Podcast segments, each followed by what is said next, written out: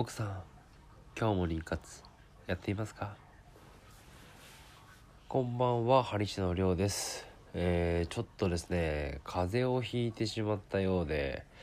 えー、鼻声で失礼いたします。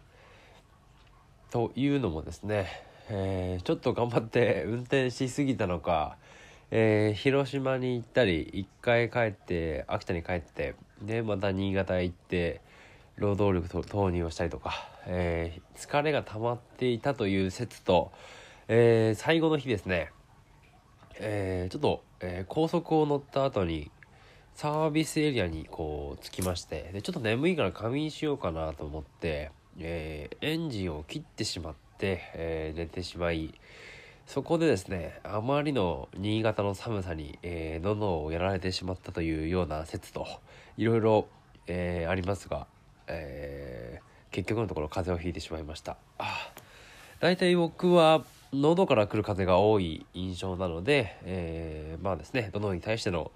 適切な処置ですね、えー、うがいですね、うがいとか、えー、保湿ですかね、保湿をして、ちょっとね、鼻水も出てきてるんで、ちょっとねお聞き苦しいかと思うんですけども、えー、それとは別に別に熱が出てるわけじゃないので、え、続けていきたいと思います、えー、本日もよろしくお願いいたします。ハリ氏の独り言。この番組では日々会社や家事で忙しく働きながらでもパートナーとの信頼関係を築きちょっとしたアイデアやコツで健康美容経済的な自由を手に入れるそんな方法をお伝えしている番組です。はい、えー、今日はですね木曜日ということで本の日でございます、えー、本の日なんですけども、えー、この前ですね、えー、黒ひげさんがティーチさんがオーディオブック初めて聞きましたということだったのでちょっとこのオーディオブックについて話をしていきたいと思います。えー、皆さんはこのオーディオブックというものはご存知でしょうか？えー、オーディオブック、えー、ブックとあるので本。のように思えるかもしれませんが、まあ、オーディオが頭にもちろんついてるので、まあ、知ってる人は知ってると思いますけども、えー、音声で、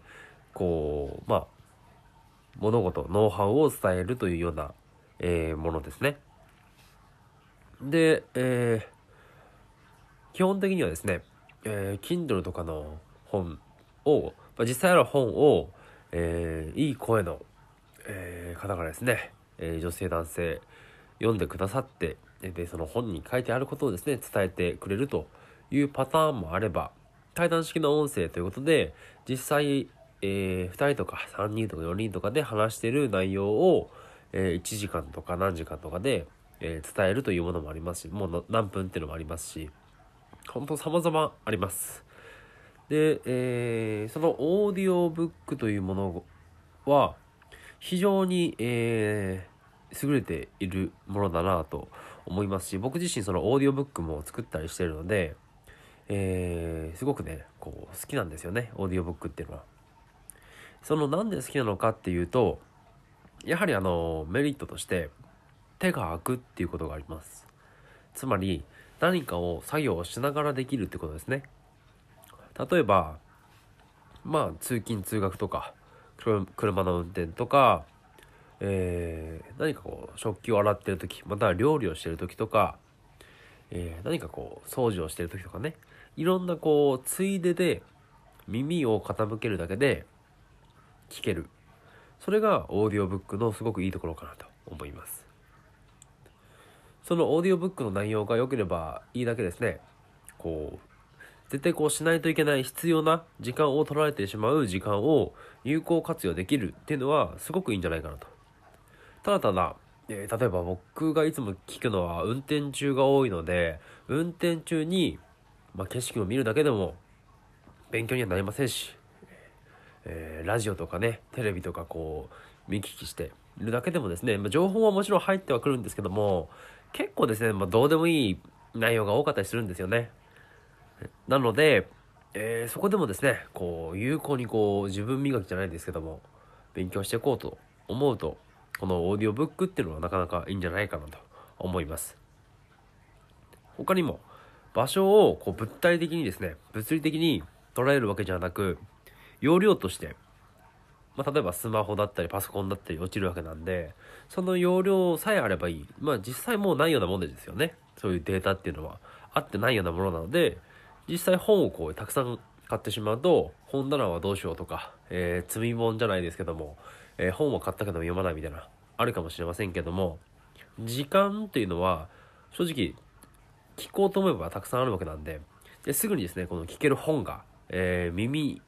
まあオーディオブックですね。オーディオブックが、えー、あればですね聞けるというのはすごくいいんじゃないかなと。プラス、えー、本はですね本屋に行ったりとかアマゾンとかメルカリでも何でもいいですけども、えー、注文ないし買わないといけないじゃないですか。で買ってえー、まあ、本屋にいればすぐ買って読めますけど Amazon とかそういうネット通販だと早いですけど明日来るとか下手したらまあ2週間か2週間？違うな。2日3日で来るじゃないですか。でそういったちょっとねこうスパンが空いちゃうものなんですけどこのオーディオブックっていうのは彼はもうすぐ手に入るのですぐ聞けるんですよ。それはねすごくいいことかなと思います。逆にデメリットなんですけどえー、そうですね。うーん。知るとかこういう勉強する知識をこうがっつりこう学びたいっていうことのことを目的としている人であればちょっとですねあの音声なので聞き流さないといけない。その時間がですねもったいないんですよね。逆にこれは本の方がパラパラ見てあここ大事だなとかまたはこう繰り返しこう読めるんですよ大体ここら辺にあったなみたいな文字で読めるんで逆にこうオーディオよりも文字の方がそういう勉強する方ではいいんじゃないかなと思いますそれにあのチェックしたりとかマーカーを引いたり横にこう思ったこととかこうコメントをかけるじゃないですかでそういうのでよりこう深く勉強することができるのはやっぱりこう本の方だと思うんですよねなのでそういった勉強の方は本が向いてるのかなと思うのでちょっと一応デメリットに挙げさせていただいています。でもですねうんやっぱりこう本を読む時間は時間で取った方がいいと思いますしオーディオブックって本当にこうながらできるんで運転仕事が多い、まあ、僕とかだと本当にこうあのー、その間で情報が手に入るっていうのは非常にありがたいですね。特にあと通学とか通勤でまあ耳は開いてるじゃないですか。なのでそこを音楽とか聴くんじゃなくまあそのオーディオブックに変えるってだけでもうん1日ねえー、行き帰り30分とか1時間だったらその間でですね1本2本聴けるわけですから非常にこういいんじゃないかなと思います。でこのオーディオブックっていうのは、えー、何が一番いいかなっていうのはこう声で物事を伝えるっていうのがすごくいいことだなと思います。えー、人の脳にですねこうダイレクトにその人の感情とか思ってることニュアンスみたいな雰囲気っていうんですかね空気感をこう伝えてで聞いてる人の耳を犯すというかこうマインドを変えるような結構ね情報量としては脳に対して強いんじゃないかなと思うんですよねそれが一番いいのかなとまあそれだけでもねこうやろうとかこういろいろと頑張ろうとかっていう気持ちもなりますしまあそれで実行に移さないと意味はないんですけどもオーディオブックっていうのはね非常に今後も、えー、伸びていくんじゃないのかなと思うんですけどねこのオーディオの、えー、方は。もう今テレビ離れも進んで YouTube とかもね疲れちゃうとか、えー、いちいちこう課金しないとこう見れないとかあると思うんで聞けないとかあると思うんで、えー、やっぱりこの音声だけでやっていくっていうのもうん、今後伸びていくと思うんですけどもね。でもですね、その、オーディオも、まあ僕もこうやってオーディオでやってますけども、それをこうしっかりとですね、ノウハウを伝えれることができる DJ っていうのは限られてると思うんですよね。もう僕も全然下手ですし、ただただこう話せばいいだけでもないですし、やはりこの DJ の腕の良さっていうのはあるんじゃないかなと思います。あとそうですね、今後、今本の転売とかもありますけど、オーディオのそういった転売とかもあるんですかね。一応データだけですからね、やろうと思えばできますもんね。一応転売禁止とは言われてますけどね。まあでも結局それも、その先の転売でね、どうなのか転売して転売されたらね、あれですし、まあなんかあるような感じもしますけどね。うん。ちょっと一旦切ります。オーディオブックの 活用として、自分のその興味のあるものを買うっていうのもそうですし、何かこう逆に音声なんで自分で作ることもできますよね。実際僕も作ってるわけですし、結構ですね、簡単にできますよ。簡単にできるんですけど、それをこう、誰かに届けるってなると、また難しかったりするんですよね。結局そこはマーケティングとか、えー、まあ広告とか、まあ、ブランディングとか、いろいろ、まあ、加味してくるわけですけども、ただこういうオーディオブックと言われる、えー、まあ、商品作りっていうのは、わりかしですね、簡単だと思います。簡単ですけども、じゃあ何を届けるのか、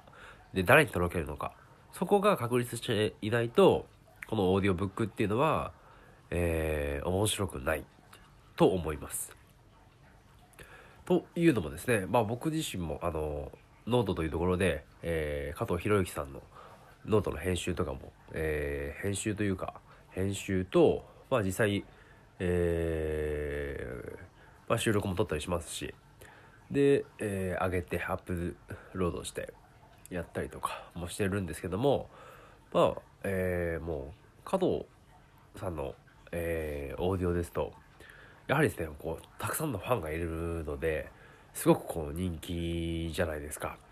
で、やっぱり僕も聞いてて、すごく密度が濃いですし、インタビュアーとしての経験が、えー、かなり前からありますので、しかも人生経験が豊富な方なので、あのですね、聞いててすごく面白いんですよ。やはりですね、この密度が濃いし、えー、もちろんファンもたくさんいらっしゃいますし、こう、何て言うんですかね、作品としてもう完成されている、えー、そういうものなんですよね。それが、えー、感じるんですよ。で、逆に初心者の方が、こう、オーディオブックを作るって言っても、まあ、簡単とは言いましたけど、多分撮るだ撮るだけとか載せるだけだったら簡単なんですよ。ただそこに自分なりのこう個性とかキャラクター、まあ、同じですね、えー、経験、えー、また人間としての面白さとか、それこそこうファンがいるのかとか、そういうところがですね、たくさん加味して、こう作品として、えー、このやっぱり本を作るのも昔に比べたら、えー、簡単になってるとはいえども本を作る作業量ってすごく大変だと思うんですよ。で、えー、収録して載っけるだけだったら別に簡単ですけども本を書くぐらいのこう濃さでオーディオで伝えるしかもあの書体じゃなくて言葉で伝えるっていうことができる人っていうのは限られてるんじゃないかなと思います。いやなんかこうオーディオ系が昔からですね僕好きでラジオとかよく聞いてたんですよあのー、これはえー、川崎というか横浜でえ、まあ仕事をしてた会社員の時だったんですけども基本的には、えー、未来数で、えー、営業というか営業と実際まあこう商品を売ったりとかしてたわけですけどもそこで、えー、結構ラジオ好きになりまして、えー、面白いなと思って。で、そこから、なんかこう自分でもできないかなっていうので、やってるんですけども。やっぱりこう、うん、新しい DJ、えー、例えばアイドルの DJ とか、最近流行りのバンドの DJ とか聞いてても、ファンは好きかもしれんけども、なんか自分聞いてても面白くないしなみたいなのあるんですけども、まあ、本当にやっぱりこう聞く人の層は聞きますしそれでも。でやっぱりこう勉強したいっていう人はこう勉強のことを発信してる人を聞きますし作り手はまあ本当に誰に伝えるのかとかどう伝えるのかとかでちゃんと伝えられているのか自分の言ったことをやはりこの音声として発信するからにはあの視界ではなく本当にこうイメージとして、えー、まあ耳を犯した相手の脳内で、えー、繰りひげ繰り広げられていることなので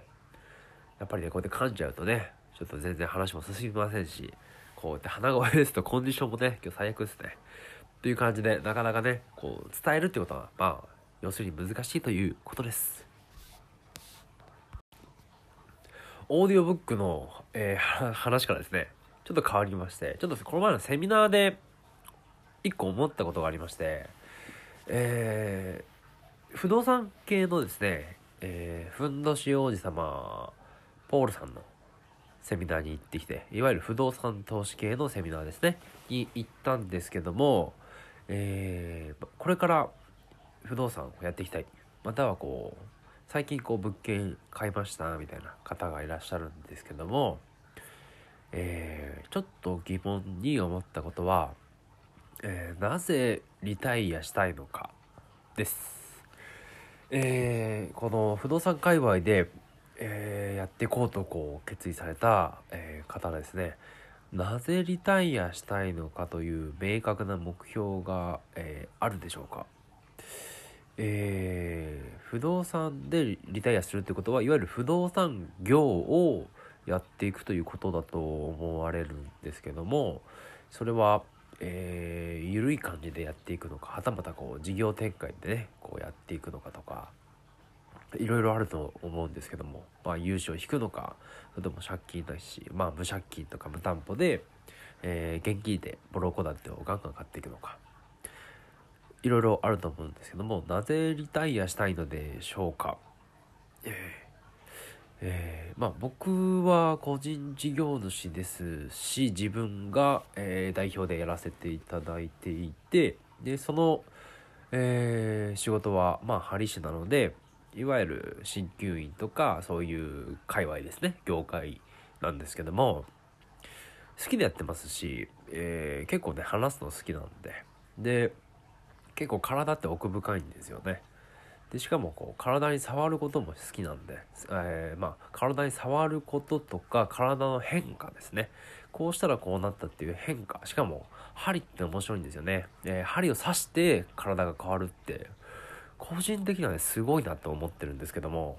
まあ、東洋の神秘と言いますか えー、これは完全にもう、楽しいし、もうこれ、フェチですね。フェチです、これ。もうフェチズムですよ。という感じで、あの、まあ、変態なんですよね。あの、僕は。で、そういう感じで楽しんでやってるんですけども、で、えー、まあ、実家が農家というのもありまして、で、自分の、まあ、父親、母親とか、まあ、祖父、祖母の働き方を見ていて、えー、まあ専業でやっていくにはちょっとね、えー、きついなと思いまして、えー、農家っていうのはですね、えー、それ一本でやっていくと、まあ、できた、え商品いわゆるこう野菜とかお米とか果物とかをまあ仕入れ先というかそういった場所にこう JA でもいいんですけども、え近所のスーパーでもいいですけども、え仲卸でもいいですしそこにやってでまあそこら辺の相場でですねこう値段は決まっていくのでえー、正直ですね、値段を決めれないんで結構厳しいんですよね。それで、まあ、うちの母親とかは、え、加工食品の工場を作ってこうやってこうとか、で、こうやって事業がまた変わってくるわけですよ。で、それを聞いてても、見てても、うーん、ちょっと思うのは、ちょっと農家さんは数字が弱いですね。えー、他の方もそうですけど、数字が弱いし、すぐ新しい機械を買う。うん、ちょっとやっぱり数字が弱いですね。うん。ってのがあって、ちょっとですね、こう農業一本でやっていくには心もとないし、農業と、えー、鍼灸院っていうのはちょっと相性が悪いのでね、えー、まあどちらかになっちゃいますし、って考えた時にやっぱり僕は不動産っていうもう一個の柱があると、非常にこうやりやすい。うん、農業の方にシフトできるし、で、えー、本当にこれは見ないといけない患者さんっていう人は残しつつ正直その鍼灸院の方の、えー、レベルをですね下げて、まあ、オーナー業みたいなもんですよ。で自分にはこう従業員抱えて、で、本当に見ないといけない人は見てとか。で、そのぐらいのですね、まあ、10人とか、まあ、20人とか抱えて、まあ、ちょこちょこでやる。ながら、まあ、農業をして、で、かつ不動産の本もやって、不動産は基本的に不労所得とは言われますけども、あの、まあ、リフォームしたりとか、なんか自分でね、やる場合はいろいろありますし、あのー、まあ、自主管理とかする場合は、まあ、親御と言われるものが比較的あるのでいろいろ連絡を取ったりとかですね、まあ、いろいろ不動産会社とかと付き合いとかもいろいろありますし何かしらねこう不労所得とはいえどもいろいろ働くこともあるわけですのでうん。とかいろいろこう考えたわけですね。うん。まあ、僕がこうサラリーマンではなかったから思ったのかうんどうなのか。ね。あのリタイアして何をしたいですかね。働きたくないのかな。僕もね働きたくないし結構ねぶったらむのは好きなんですけどもなんですけどもあの働くの好きなんですよ、うん、働きたくないんですけど働くのは好きだしこう働いてこう人に会ったりこう楽しんで仕事してるとなんかまたつながっていくとかなんかこうそこで得られるものって大きいと思うんですよね。知らない世界の話とかしてくれたりとか、知らない世界って言ってもまあ普通のね家庭の話とかでもいいですし、ほんとちっちゃいことでも知らない世界じゃないですか。見て、見たり聞いたりしたことがない世界なわけですから。そういうところからですね、なんかこう人生のこう豊かさみたいなものをちょっと僕は感じる派のタイプなので、うん、なんか働いてる方が僕はいいんじゃないかなと思いますし、働くのが好きであれば別に働いてていいんじゃないかなと思います。なんかお小遣い稼ぎにこう不動産をやるじゃないですけども、まあ20万とか、えー、家賃収入収入として20万円があればいいかなとか、えー、50万円があればいいかなみたいなところでもいいと思いますし、まあガンガンやっていくのももちろん事業としてやっていくのもいいですし、なんかそこら辺どう思われてるのかなとか、ちょっとこう思ったりしましたね。うん。まあ、輪廻転生とかって言いまして、こう、人にはね、こう、いろんな、こう、ステージとか、いろんな人がいますし、こう、言葉で伝えても、受け取り手は、こう、いろんな経験とか踏まえて、こう、いろいろ解釈がありますんで、まあ、どこまで自分自身をですね、こう、理解できてるか、自分を知っているのか、で、その自分自身をこう、わきまえてですね、まあ、なんていうんですかね、まあ、輪廻転生ですよ。あの、今のステージはここまで頑張るけども、また次のステージは頑張ろうということで、なんて言うんですかね、これはね、死ぬけど死なないというか、ずっと生きてるというか、ちょっとこれは独特ですけども、え、話が全然まとまりません。え、まあ、なんでリタイアしないのかなって思ったのが、えー、このセミナーをこの前行った時の感想みたいなもんです。はい。えー、じゃあ今日はこの辺で終わろうと思います。それではおやすみなさい。グッバイ。